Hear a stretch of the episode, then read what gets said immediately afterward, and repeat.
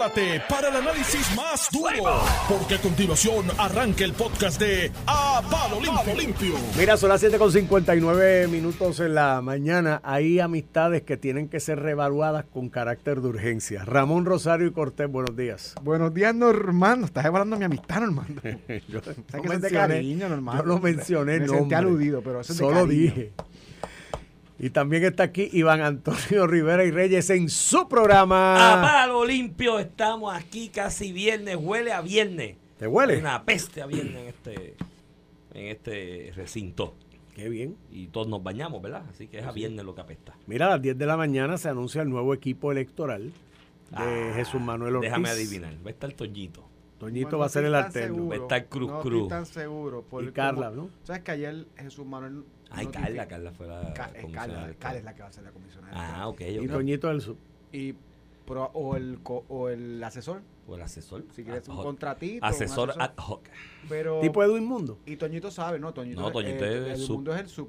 El Sí, porque la ley, el comisionado tiene que ser el abogado y el sub no. Sí. Sí, eso fue una maldad que le hizo Rivera Chat antes de la, antes de la primaria no con me Wanda Vázquez. no- sí. no me acuerdo de eso. Esa maldad se la hizo Rivera Chat para que Duimundo no fuera el comisionado. Pero nada, dieron de sub. Este, pero creo que va a ser Sheila. ¿Cómo que Keila. se llama? Keila. No, Keila, Keila. Angleró, ¿verdad? Que ella estuvo ahí en la comisión Y, mucho y me, tiempo. me no presumo que es ella porque ayer Jesús Manuel anunció quién va a ser su equipo asesor del código electoral. Y ella la, es una. y la puso allá primero. y después a Ah, Toñito. Carla Angrel- Anglero y Toñito es el, el Sur. Podría ser. Pero esa es la fuente o ya lo anunciaron. Esto es una fuente ovejuna que Una fuente ovejuna. Ajá. Sí. Popular, una fuente popular. Eh, Del pues no. Tierra, ¿no? No, no. eh, Pues, pues Ah, quítale pues ten compañero. Ten cuidado. Pero Pero yo, yo sin, sin polular mucho por esos lares, Debe sobre por el- como estuvo el comunicado redactado, sí. me huela que va a ser así. No, además es Además, una- para nombrar el secretario. Además, además es una manera de, de tender una rama de olivo, porque acuérdate que hay una facción, la de José Luis Dalmao, Rama de olivo, pues si Toro. está haciendo limpiol de todos no, los que están. pero espérate, Sí, a espérate. tú nombrar a. Carla, nombrar a Carla en- eh, como comisionada electoral como tal, te crearía menos fricción con alguna gente que a Toñito. Sí, sí, To- Toñito fue agresivo. Toñito fue agresivo con alguna Hasta gente. con el grupo de Luis Javier, tú sabes, que es más fácil que no sea Toñito. no, pero antes de eso José Luis Pero nombrarlo de segundo no, no, no siembra la misma roncha. No, Menos, no. pero menos, sí, menos, sí. no, levanta, pero, pero, pero menos. Pero mira, tú sabes quién es un bravo. Jesús Manuel, ya tengo que admirarlo y reconocerlo. Por la reunión que le pidió al gobernador. Por eso, pues si los mismos populares no lo reconocen mucho como líder, entonces el tipo dice, mira, eh, eh, invita el liderazgo y me invitas a mí, Mira, el liderato a, Pe- y a, vamos a empezar- Pierluisi. Vamos a de- empezar por ahí. Obviamente. Me acordé un episodio de Succession. de eso. Sí, pero ¿Sabes que bueno, la- bueno. La, bueno. tengo para verla. No la he visto. Me No, tú que está sabes lo que te estás perdiendo. La- cuando termine, estoy viendo ahora este, Yellowstone. Cuando termine Yellowstone voy para allá. Ah, esa te la recomendé yo. Es muy bonita, que, muy buena. De Esa te la recomendé yo. De hecho, Yellowstone es increíble cómo esta gente se metieron en una aventura de una serie western de vaqueros, ¿no? En, En, Mo- en Montana. en esta época. Y pegaron que fue una cosa. Pero mira, volviendo al tema, este hoy Jesús Manuel como presidente del Partido Popular eh, anuncia quién va a ser el, el nuevo liderato del partido, lo que derecho tiene y lo que debe hacer, ¿verdad? Nombrar sus personas de confianza a las tres posiciones principales. Por ahí vienen más puestos de confianza, principalmente en la Comisión Estatal de Elecciones, pero a nivel del partido, en la Secretaría, el que estaba Luis Vega Ramos, a nivel de la Comisión Estatal de Elecciones, el comisionado electoral o la comisionada electoral, en el caso del PNP es una mujer también, la licenciada Vanessa Santo Domingo. En el Partido Popular todo entiende indicar que será Sheila este, Carla Anglero, eh, que ella estuvo ya en la comisión en destaque para las elecciones del 2016, yo creo que para el 2020 también. Ella Sí, ella ha estado varias que veces tiene en un la puesto de carrera en comercio y exportación. En el gobierno, eso pide un En destaque. En En lo- que sí, es. ahora es una oficina de un programa dentro del DEC, del Departamento de Desarrollo Sí, Económico. pero estuvo, estuvo en destaque y de hecho, recuerdo 2016-2020, Se conoce el sistema Y electoral. creo que antes también. Yo creo que ya para en alguna transición de estas que hubo en el PPD. es normal que también. muchos empleados que tienen pericia electoral y tienen puestos de carrera eh, durante el año electoral destaque. solicitan destaque y usualmente se los conceden. En este caso sería un poquito más allá porque ya es un puesto en propiedad para más de un año, pero eh, no dudo, ¿verdad?, que un destaque a ese nivel, aunque yo creo que la ley ya obliga a darle el destaque en ciertas circunstancias. Este, que le, si es ella, si fuera ella, no creo que habría problemas en darle un destaque y que vaya a ejercer sus funciones de comisionada electoral del PPD. Además hay una diferencia que tú tienes en ese Creo que a de pesar de que ha tenido experiencia electoral en el pasado, en, en distintas elecciones, él no es una persona conocida. Este, ayer vine a ver una foto yo por primera vez de ella. sí, pero comunica bien de lo que yo recuerdo, pero, pero que no para es- efecto de Pero no estoy diciendo que, comisionado- no estoy diciendo que Ujú, esto es malo, que escogió una mujer que de por sí pues tiene un valor, ¿verdad? En la nueva Hace un política. balance con Vanessa. de hacer un, bana- un balance con Vanessa y hasta con la misma percepción de los partidos de que está llena de hombres y no de mujeres. Pero además de eso, es una, a pesar de que lleva mucho tiempo o varias elecciones trabajando lo electoral, no es una persona del, de que tú, que la gente vaya a reconocer como más de lo mismo. Va a ser alguien nuevo porque a pesar de que lleva tiempo, no es reconocida públicamente, porque no ha tenido un puesto eh, público, ¿verdad? Como el que va a tener ahora. Y así y ahí en ese aspecto, lo que le decíamos a Normando en la introducción ya de manera más informal, eh, es, es bueno, es bueno y creo que es una decisión sabia en el aspecto de que el que no sea tan reconocida públicamente te minimiza las posibilidades de ronchas que haya creado.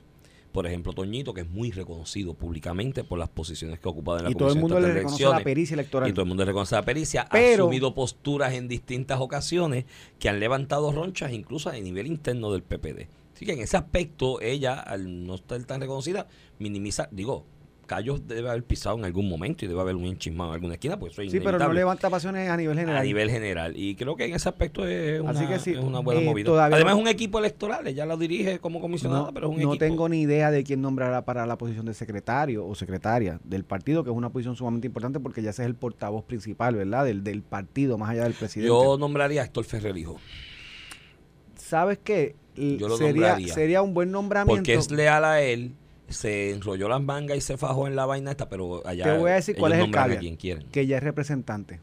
Y, Y yo, y, y de hecho, lo, lo hago, lo digo hasta con Carmelo. antes había sido este muchacho Escúchame, de allá de Yabucoa. te, y- te voy a, dar- te voy a dar la razón y me vas a conceder lo que por, porque yo siempre he estado en contra y, y le aplica a Carmelo además aunque, ya cobra un sueldo. aunque Carmelo sí te ahorras ¿verdad? que es lo que pasó con Vega Ramos que ya tiene un contrato en el Senado Ujú. Este pero siempre hay una preocupación con tu nombrar un, un funcionario electo porque el funcionario electo va a una elección entonces sopesas defender el partido la posición institucional en momentos difíciles versus que ningún funcionario electo quiere coger el caliente Y tienes elección cerca ya. Escúchame Sí, lo que te digo, vas a tener a. Héctor Ferrer sí. que en los momentos difíciles no lo puedes mandar a ¿Y qué coger tiro. con Carmelo? Está bien, pero Carmelo, pero Carmelo lo hizo bien en la pasada elección, cogió los tiros cuando los tenía que coger. A lo que a lo que voy es que siempre hay un reparo a que sea un funcionario electo que va a reelección precisamente por eso, porque está velando sus votos, naturalmente tiene que ganar su puesto. Y cuando le toca lo caliente, pues tal vez se, se retracta. Tú sabes, cuando yo fui secretario de Asuntos Públicos, papá, y me tocaba eh, lo peor. Tiene, Claro. Pero yo lo hacía con la tranquilidad y me pagaban y a todo, pero yo las, tú lo haces con la tranquilidad de que tú vas a decir lo correcto, lo que es la defensa, la posición de una Porque no parte, una elección. porque yo no estoy pensando en otra cosa.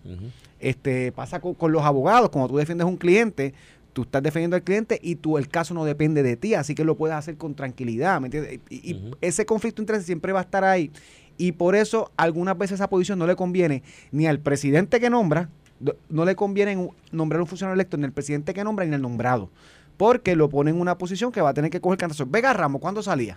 A coger cantazo, las Ujú. cosas bonitas las anuncia José, Lu- José Luis Dalmau, Claro. el, el presidente del partido. Entonces, pues, esa No, y el- dicotomía con el- dos electos, pues, Y te, el te afecta. secretario de ordinario, tienes un punto ahí, el secretario de ordinario eh, es el que tiene que cortar por lo sano. En muchas ocasiones No, tú no, tienes eh. controversias a nivel a nivel ¿A quién mandas a coger cantazo? Al secretario. Digo, o a darlo. O a darlo. Entonces los da y sí, una persona que va a ir a la elección, darle esos cantazos puede crear una Ma- imagínate, esto es un caso hipotético, no, no está para. Imagínate mandar a Carmelo a bregar con algunos de los alcaldes de su distrito, ya sea Guaynabo o, o, o Bayamón, o con algunos de los representantes y senadores de su distrito. Es bien complicado a nivel eh, político, aunque Carmelo lo ha hecho muy bien y ha atendido los issues, pero eso siempre va a tener un efecto político en el político, a nivel de elección. Parte- no todo el mundo va a ser como Carmelo. Parte O no es natural que no todo el mundo sea así. Parte del éxito gerencial de Sila María Calderón al frente del PPD, para mí la última gran presidenta que tuvo el PPD, eh, en, lo, en lo administrativo de la Sacaste a colectividad. Alejandro.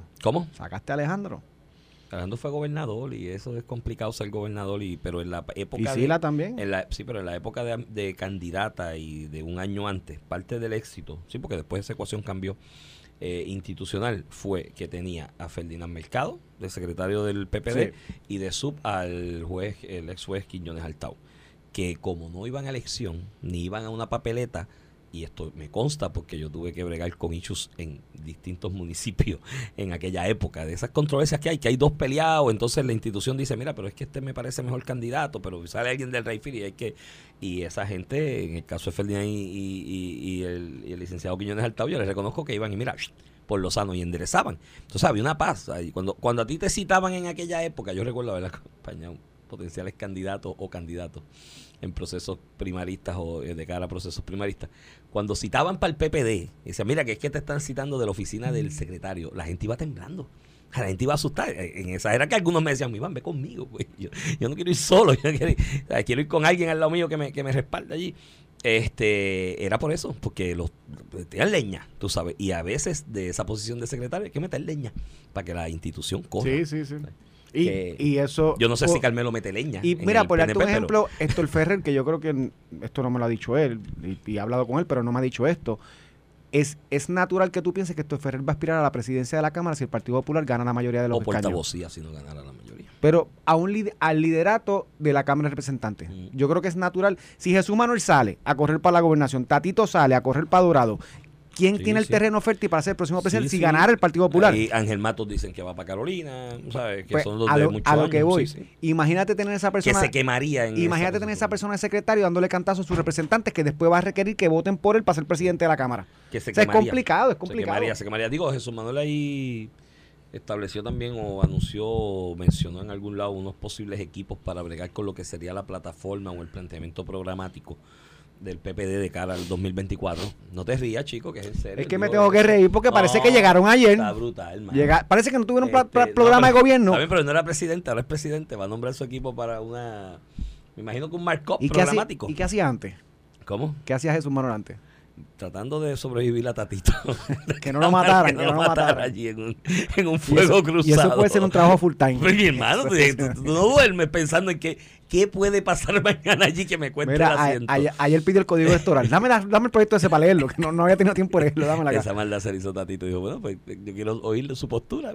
Pero el que estaba pendiente a que no lo matara Tatito. Que... Es que eso debe ser un trabajo a tiempo completo. Eso es como lo del, lo del, punto, el del punto de droga yo nunca me metí en eso por esa vaina. Y de oye, de chamaquito, yo lo he dicho aquí, acercamiento, mi barrio había cuatro puntos de droga. Ayer estaba hablando con Sari de eso, que, su esposo es de, mi barrio. Y, y, y, cuatro puntos de un día me ofrecieron, mira, mano, 150 pesos al día por velar el muerto, eso es de lejito, echar agua.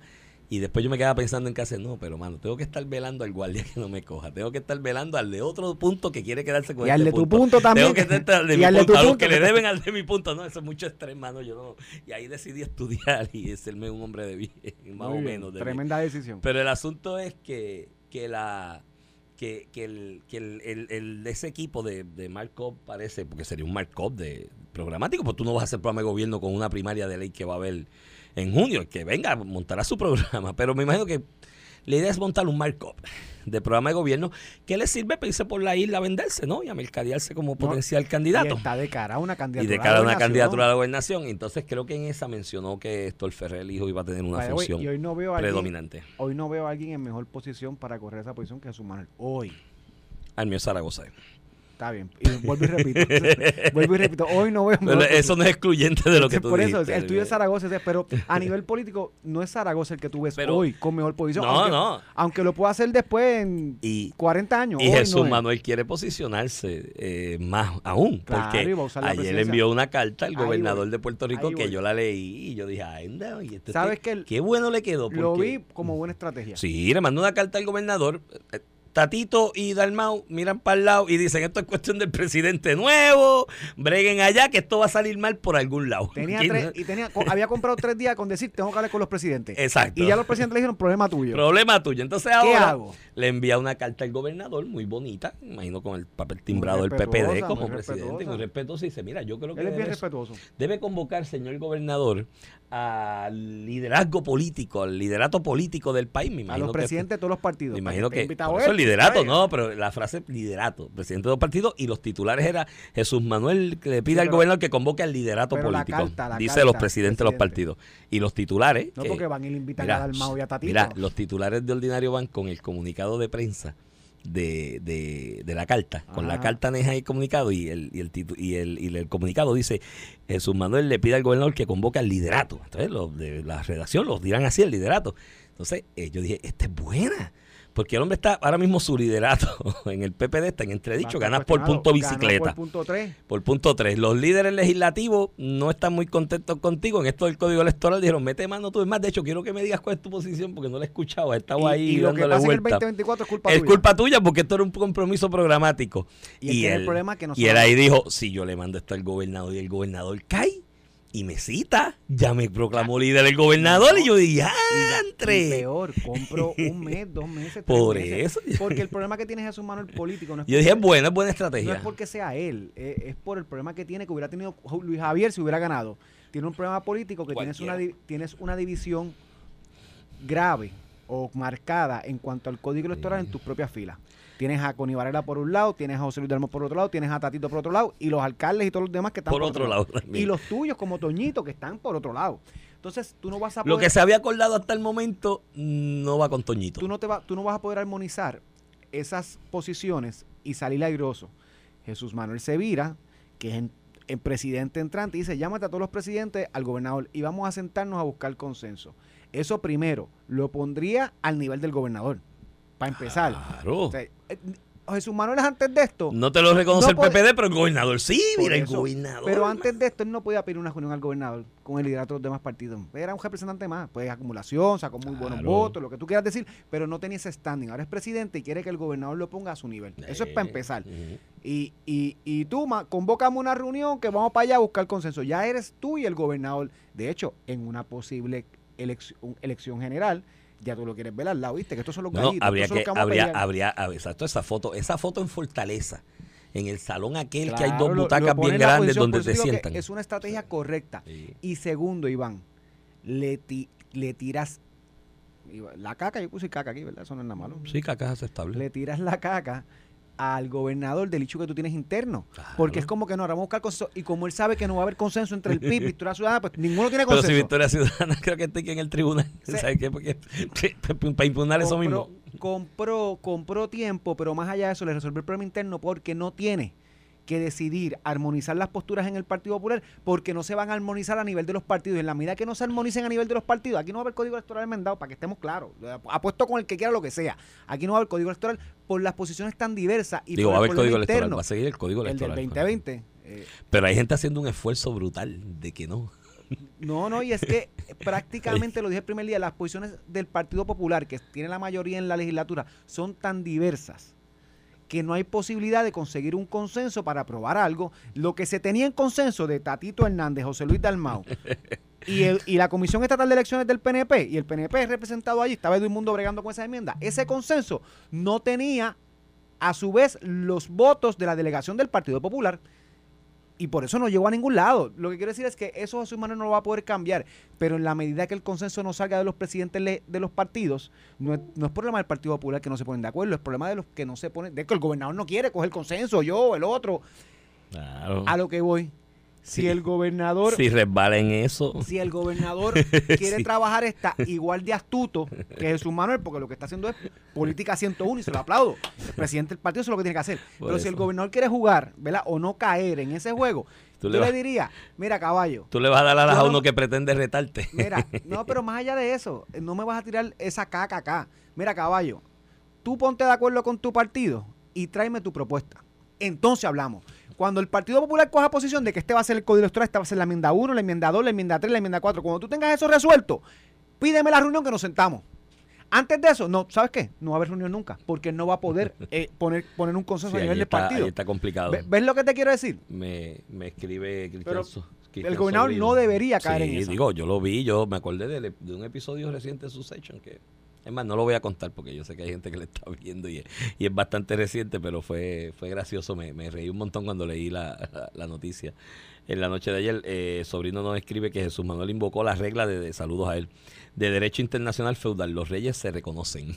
El problema es que en esa regla de derecho internacional, en esa, en esa, en esa regla de derecho internacional, si el otro cometía el aprobio de no reconocerte, tú ibas con tus tropas y le invadías el castillo. Digo, no sé, a lo mejor Jesús Manuel coge un corillo y arranca para allá para Fortaleza y se postea en el portón y hace un tipo de invasión. Eh, el asunto es que no, no, no, no, no, o sea, es buen intento, pero creo que es demasiado obvio. Creo que debió haberse el approach hecho de otra, de otra manera, este, que no era necesariamente esa.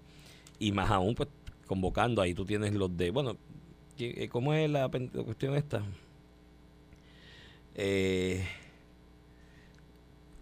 los de ¿Cómo es la Mogolla? Se me olvidó el nombre de, la, de la Mogolla, que están llevando un pleito para coger publicidad. Este, ah, la Alianza, la Alianza. que están llevando un pleito judicial para coger publicidad porque están bregando con algo que ya está resuelto. A nivel jurídico, eh, ahí vi fotos de gente que yo reputo como inteligente, que además de que deben saber que eso ya está resuelto, eh, tienes otro problema en esta coyuntura que bregar con esto y ellos saben lo que es la escuela realista del derecho. Si tú conoces lo que es la escuela realista del derecho, mi hermano, no tienes ningún tipo de break en ese pleito judicial, más allá de buscar publicidad, tú sabes, y yo no creo que tenga mérito entonces hablar de ese contexto. A la larga va a ser una enmienda, no va a haber enmienda al código electoral, vamos a correr eh, con el mismo código electoral que hemos estado corriendo, y pero hay gente haciendo un gran esfuerzo para que eso se dé. Mira, te voy a leer una cita de don de, don Orlando Palga, PNP, porque hoy en el nuevo día te pusieron a hablar sobre esto a los PNP, como para mandarle un mensaje. ¿A qué PNP? Eh, PNP. Vamos a hablar de eso. Bueno, pues Orlando Palga, cita de Orlando Palga, palabra de Dios creo que se debe hacer el mayor esfuerzo para buscar ese consenso. ¿Por qué no entrevistaron a Mundo? en, el lapso, en el lapso de tiempo más breve, para que se produzca ese clima de confianza que haya la certeza de que el próximo ejercicio electoral va a ser justo para todos y que se va a proteger la integridad del voto. O sea, que en el anterior no se protegió. No, amén. Y la paz mundial para Puerto Rico. Y, de que se acabe el hambre del mundo, buenas noches. O sea, que esto, esto por antonomasia, eh, oye, tú puedes inferir que don Orlando Paiga cree que en el anterior no, hubo transparencia. Y léeme la cita sobre la hoy también. Yo le hice la de eso. y después digo lo que pienso la Este es mejor.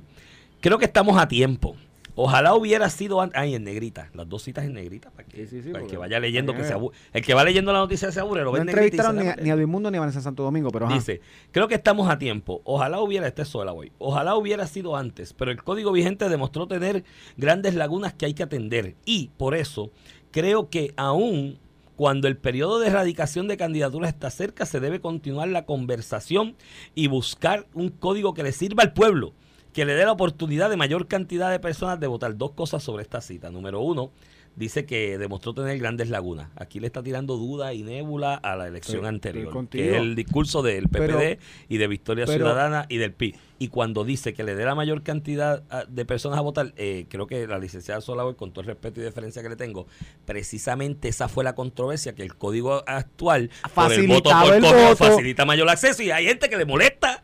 sabes? Entonces hay, hay, una contradicción ahí. Pero más allá de eso, Iván, y es mi, mi, mi y obviamente ni la licenciada Solavia, quien aprecio y estimo. No, no, yo tengo gran respeto a ambos. Ni a Orlando, Paiga, que, lo aprecio y le agradezco todo lo que ha hecho en su vida por el ideal. De los que se fajaban los postes ahí. Sí, sí, toda la vida, lleva toda una vida. este, están opinando sobre algo que sin tener culpa no tienen conocimiento porque no han participado del proceso. Lo que no se reporta es que ya se tenía un acuerdo entre la mayoría, porque los, los, opositores o las minorías era todo o nada, eh, derogamos el código y ya. Se Victoria Ciudadana, el PIB, todo era derogamos el código y nada. La gran mayoría de las delegaciones, los 10 de delegaciones del Partido Popular y PNP, que al final del día representan 70, 80% de los legisladores de la población de Puerto Rico, representada en la Asamblea Legislativa, está en el PNP y en el Partido Popular, como 80%, entre ellos dos y ya tenían unos consensos de qué se podía enmendar y de qué estábamos de acuerdo para enmendar. Y eso es lo que no se ha ejecutado. O sea, no es la culpa, no es la culpa del PNP que no se haya llevado a votación. La Asamblea Legislativa, después el Partido Popular, tuvo una oposición interna. Y segundo, cada vez que yo escucho, porque el Código Electoral del 2020 tiene unas lagunas, unas deficiencias. Aquí Jesús Manuel, Don Mando le preguntó, ¿cuáles son? Ah, tengo que verla. ¿Cuáles? Le, tú le dices todo ese reportaje porque lo leí de la primera palabra a la última. ¿Cuál es la laguna, Iván? No, por eso nadie la mencionado. ¿Cuál es la laguna? Orlando Parga que dice deficiencia. Y hay que procurar transparencia. ¿Qué no procura transparencia? Dime, ¿cuál es, dime el artículo que dice, mira, esto crea una laguna porque no se entiende. O esto no crea transparencia, o esto permite que no haya certeza. Dame un artículo del Código Electoral del 2020 que no procure la transparencia, que cree una laguna, que no se entienda, que cree, que permite el fraude, porque todo el mundo canta fraude. ¿Qué, el código dice? Que el PNP tiene algo que no tienen los demás y que eso va a llevar a que el PNP haga un fraude. cada vez que hablan de laguna, eh, eh, dime cuál artículo del Código ah. Electoral, dime qué artículo tú querías cambiar y cómo.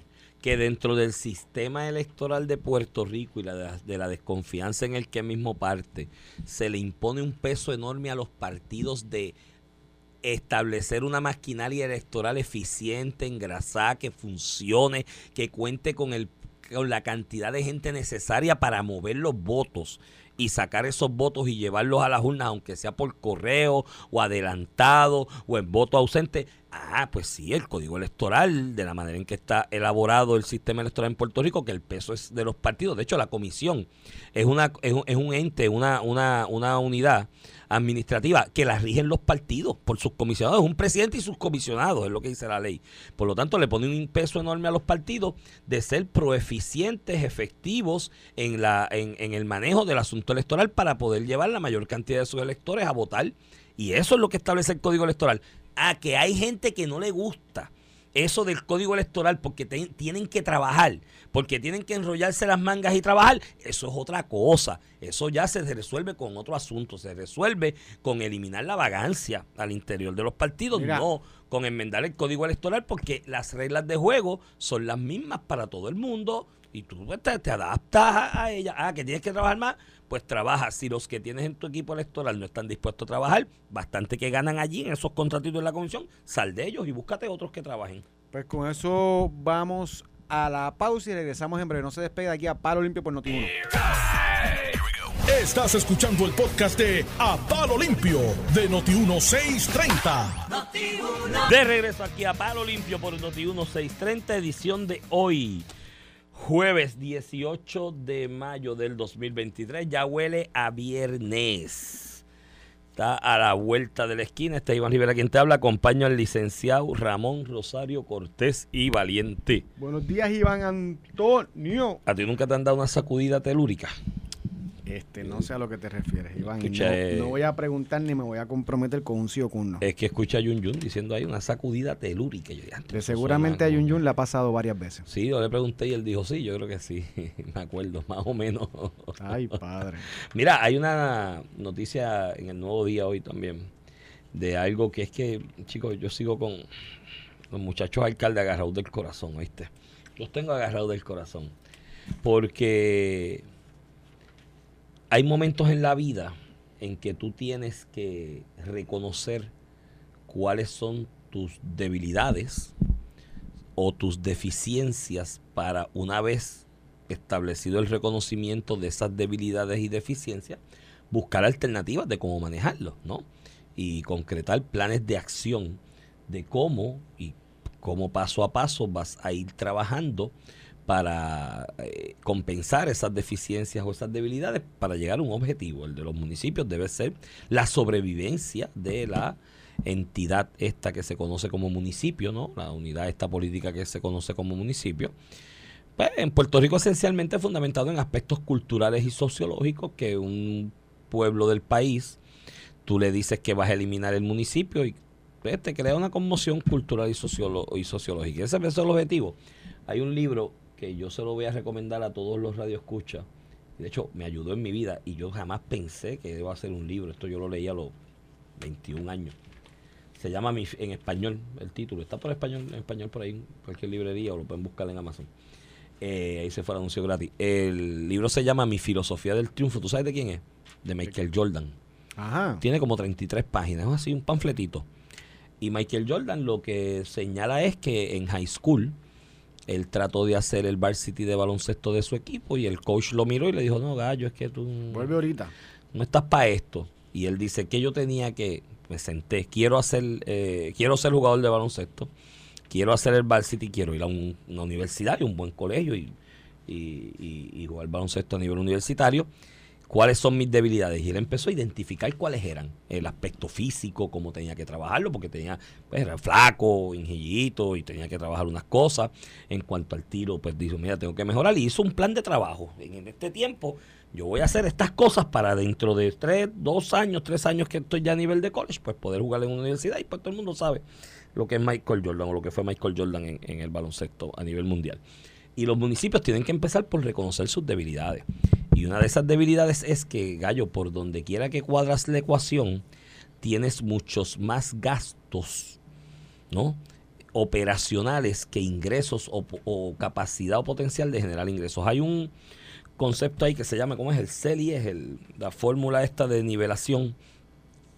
La autoridad, esto viene desde la Autoridad de Energía Eléctrica, el reportaje le tira ahí a Luma, y Luma esto, y Luma lo otro, y Luma lo otro, pero señores, eso viene desde que era la Autoridad de Energía, desde que era Fuentes Fluviales prácticamente para acá, y la Autoridad de Energía Eléctrica, que es que mejoras capitales que lleva a cabo, llevaba a cabo esa corporación pública, que hoy las hace Luma dentro del contrato de administración que tiene con el gobierno de Puerto Rico, con el pueblo de Puerto Rico, esas mejoras capitales de ordinario, esas construcciones y demás, que ahora vienen construcciones que se acabó, ¿no? Eh, de los fondos estos de, de reconstrucción, de sistemas eléctricos y subestaciones, postes, líneas. De eso se supone que tú pagas unos costos de patente cuando llevas a cabo esa actividad económica en un Sí, municipio. sí, como, como cuando tú tienes un negocio en un municipio, que los ingresos, en este caso, se distribuirán alrededor de los 78 municipios para determinar si Luma tiene que pagar una patente, ¿verdad? Exacto. No Luma, eh, porque es la Cualquier- corporación. No, pero- no, pero en este caso, acuérdate que Luma es un administrador. Sí, sí, por eso. Sigue siendo la autoridad Sigue siendo la autoridad eléctrica y va a salir del bolsillo del De la pueblo autoridad. larga, lo que pagaría si pagaría patente.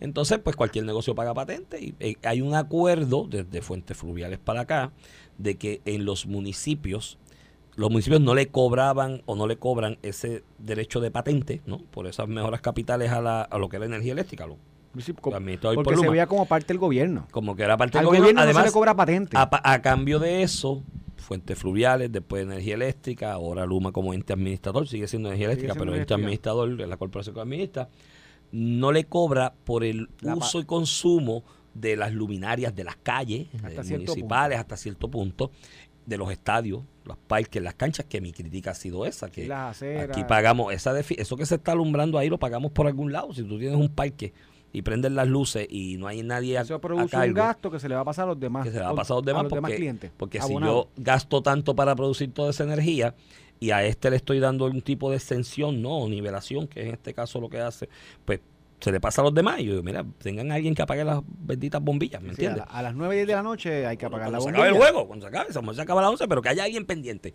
y que cuando tú lo prestas las facilidades a una entidad comunitaria, yo jugaba softball por todo ese centro de la isla, siempre en el centro de mucho softball, te, eh, parte del acuerdo era, mire, el último, tiene que haber alguien, ¿quién es el que está a cargo de apagar las luces Ah, eso- y de cerrar el Eso para portón? cuidar la bombilla, pero mientras no la luz. No, no, pero siempre se, o sea, había una disciplina autoimpuesta de que alguien tiene que hacerse cargo de apagar las luces, cerrar el portón, que no se roben las cosas, para qué, qué sé yo, esas cosas.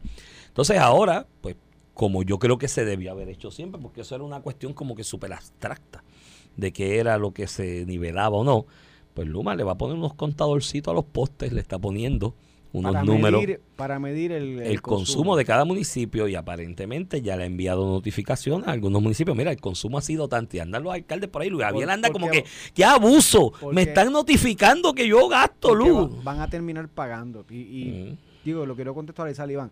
Dentro del momento de los municipios que para bien, de culpa o no culpa, no hicieron, hicieron, tienen un, tienen un momento fiscal complicado. Eh, Encima de eso le vas a subir el gasto. Evidentemente van a gritar, le vas a subir el gasto de lo que pagamos en energía. Con razón o sin razón, le vas a subir el, el gasto. Eh, eh, cosas buenas que pueden pasar de esto. Que los municipios empiecen a tener controles de la, de la utilización de la energía. No solamente por la cuestión de que pagamos menos al final del día nosotros, porque entre menos ellos consuman, menos nos pasan a nosotros en los gastos, Exacto. porque eso quema y porque eso cuesta. Pero también por la cuestión ambiental. En la medida que tú utilices menos energía, que, que Puerto Rico se produce mayormente de fósiles, pues ayudamos al ambiente también. Así que eso es una cosa que, mira, yo di el caso del el municipio de Bayamón, un municipio de Bayamón coge todos los postes, todos los, todos los semáforos, y les empezó a poner placas solares. Eso así. Eso reduce el consumo, No. ayuda al ambiente, Y le ahorra nivel- dinero. Y a nivel municipal ya la tecnología está de postes solares. Que, porque todo el mundo habla del, ¿cómo era el de si- Mayagüez? El pero de, si eso está en todos lados. el de, se me olvidó. Sí, Digo, no, y también eso- el control de Sí, apagar, pero la aquí luz, están, la luz. Sí, pero aquí están en negación, porque aquí me consta de propia persona el conocimiento de empresas estadounidenses y canadienses que han venido y le han dicho a los alcaldes, mira, esto de la luz en algún momento lo vas a tener que pagar, hay unos postes eh, solares que te economiza eso. No, porque, Porque pues, cuesta parece que tan complicado, económicamente tan complicado. están los chavos El- ahí de la construcción. el municipio de Villalba, Luis Javier, que debe ser de los municipios con población, mm, con menor población, en- de los menores, con menor de los que tienen menos población. Y los postes municipales deben En- ser en el pueblo, ¿verdad? En la plaza eso, en Puerto el campo Rico, en la- tú no pones mucho poste. Iván tiene un de- tiene el tercer déficit más grande de todo Puerto Rico. Un municipio chiquito tiene el tercer déficit más grande de Puerto Rico. heredado, dijo él, en la campaña primarista. No, no fue heredado. y- heredó. No fue heredado. Que y un lleva- PNP se lo dejó ahí. Ah, no, era un popular. un popular también, pero no fue heredado. Pero además de que no fue heredado, Iván lleva ocho años. O sea, la, la alcaldesa Loíza, que es un ejemplo, by the way, lo reconozco igual, del Partido Popular. La, la, la alcaldesa Loíza cogió un municipio con un presupuesto gravísimo. Yo creo que está nivelado Y ya. lo o- tiene reducido al mínimo. Al mínimo, sí, no le queda un poco al mínimo. Y tú dices, bueno, pues después de ocho años, no sé cómo tiene a Loíza. Y haciendo obra. No, no, lo sé, tiene bien. Por lo eso, pero bien. no puedo juzgar eso porque no voy mucho a Loíza, ni mucho menos a todos los lugares Yo de sí. Loíza. Pero a nivel fiscal del, del cheat, del financial cheat del municipio, ha hecho un trabajo excelente. Cuando dices cheat es S-H-E-E-T.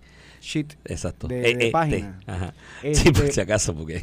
El, el municipio de Villalba tiene, con razón o sin razón, por ineficiencia o negligencia o no, del municipio, del alcalde, la administración, tiene un déficit que cada vez que le hablan de, de que va a tener que pagar algo más, se vuelve loco cualquiera. Pues, pues muchacho, eh, sí, le va a llegar el ticket.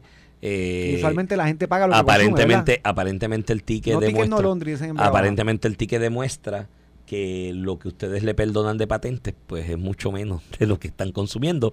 Y pues muchachos, hay que bregar con eso. Y hay que atenderlo porque es que- es no puedes seguir en la negación de que alguien va a venir a salvarme. O sea, lo de los municipios te digo que los tengo agarrados del corazón porque puedo entender su instinto de supervivencia, ¿no? Y demás, y del alcalde. Y que si esto, de hecho, lo- hay un estudio bien bueno, déjame ver si lo, discutimos aquí un día en detalle, que ha- hagamos algo especial, un segmentito, de España, que es lo que yo siempre he utilizado como mm, ejemplo de lo que fue la regionalización de, de- los servicios municipales en España.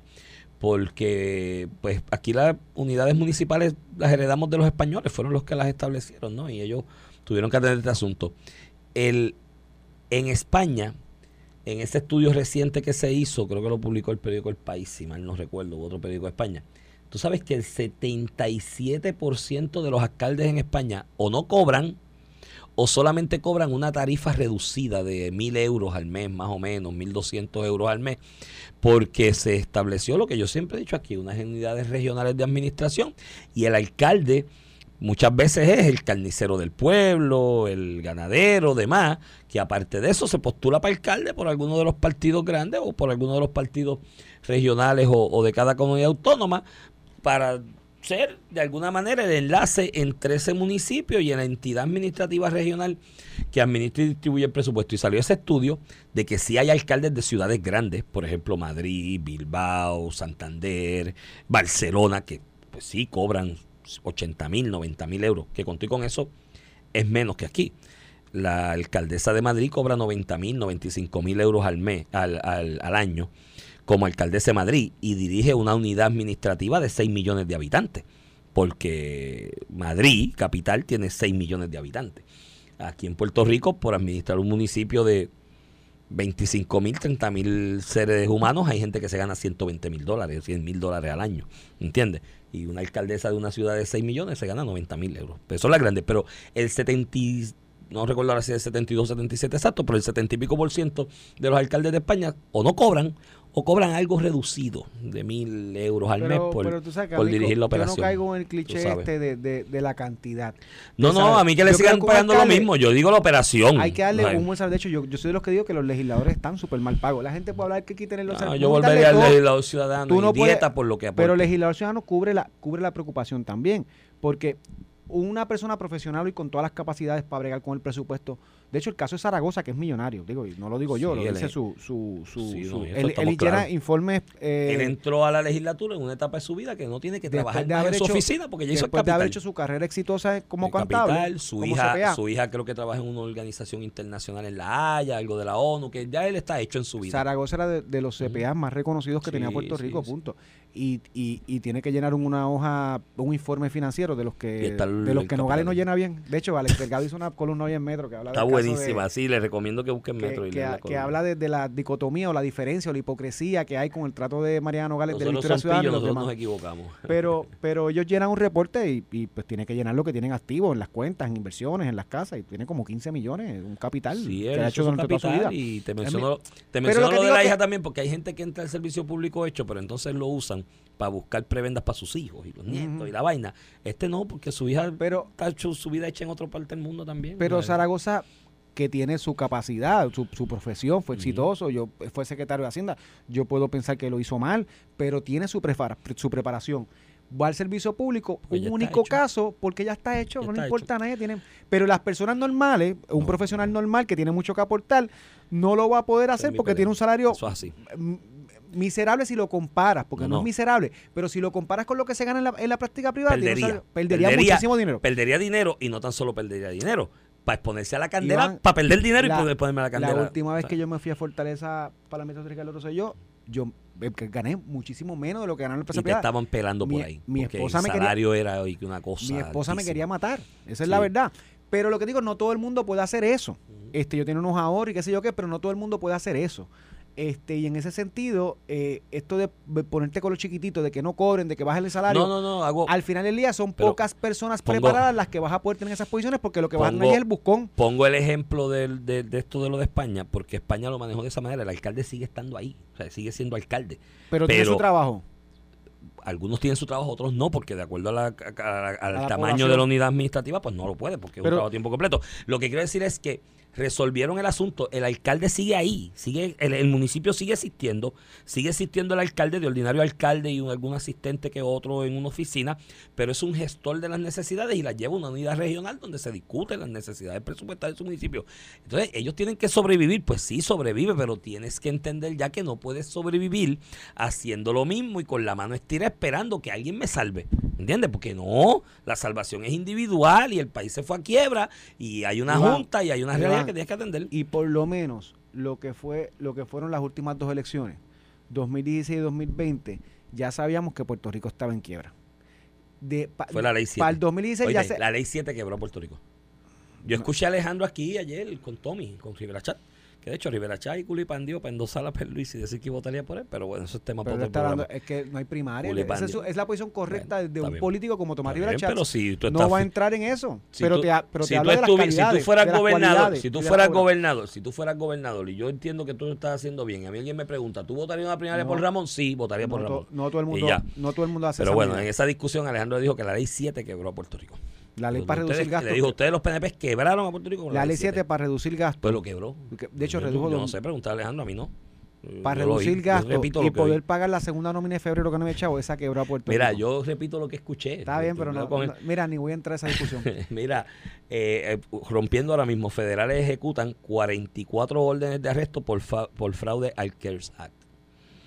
Ah, esos son los que, los que decían que trabajaban. Eh, los que decían que trabajan, de hecho, por ahí vi a Carlitos Rivera, el licenciado Carlos Rivera, ex secretario del Trabajo, que yo recuerdo él siendo secretario del Trabajo, una entrevista aquí con Normando, yo estaba empezando aquí en este programa con Joey Sánchez Acosta, y él habló de que aproximadamente 1.5 millones de personas en Puerto Rico estaban solicitando los chavitos Pero- aquellos de los... pero Y yo millón- dije, el grupo trabajador y un ahí yo dije, por eso yo dije a Joey, yo, espérate, espérate, a mí no me cuadra esto.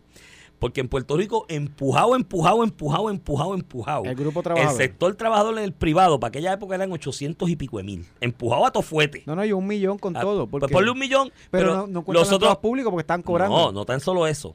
Supermercados, líneas de distribución de alimentos, la movilización de los alimentos, Pero, la Iván, fabricación de los alimentos, estaban trabajando. Si mañana estaban todo trabajando. Puerto Rico, todo Puerto Rico deja de trabajar, no son más de un millón. Por Que eso. están trabajando en la economía Y, formal, y había, legal. y había un grupo de gente que estaban trabajando porque por la condición de que eran servicios cobrando, la los- Los gasolina. empleados públicos, Wanda los mandó. Por eso, no, los pagó. empleados públicos no cuentan para la ecuación porque estaban, estaban cobrando en la Cobrando. casa. Entonces yo decía, si es un millón a tofuete y tú le restas los que están trabajando, no me puede dar 1.5 eh, millones. O sea, aquí hay alguien robando. Pues mira, Pero hay entonces- 44 órdenes de arresto. Pero A los más- amigos federales le digo que le faltan como 500 mil todavía, ¿sabes? En el, en el mejor de los casos. como 500 mil para cuadrar la caja porque mi hermano, a la verdad que el truco, entonces todo el mundo veía eso.